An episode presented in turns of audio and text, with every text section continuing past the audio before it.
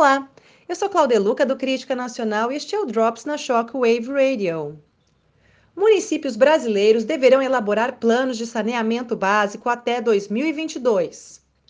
O governo federal anunciou nesta terça-feira, 11 de fevereiro, a ampliação do prazo para os municípios brasileiros elaborarem seus planos de saneamento básico.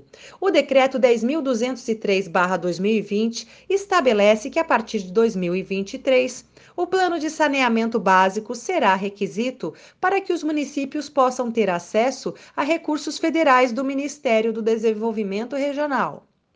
Dados do IBGE 2017 mostram que apenas 1.599, 28,7% dos municípios brasileiros haviam elaborado seus respectivos planos que devem contemplar os quatro componentes do saneamento básico: abastecimento de água, esgotamento sanitário, limpeza urbana e manejo de resíduos sólidos, drenagem e manejo de águas pluviais existe o entendimento de que, ao contrário da retórica do ativismo militante ambientalista de viés globalista, o principal problema ambiental de países como o Brasil não é a emissão de carbono, que nunca foi nem é problema ambiental, nem geração de energia por meio da utilização de recursos hídricos ou matéria orgânica. O principal problema ambiental é a falta de saneamento básico.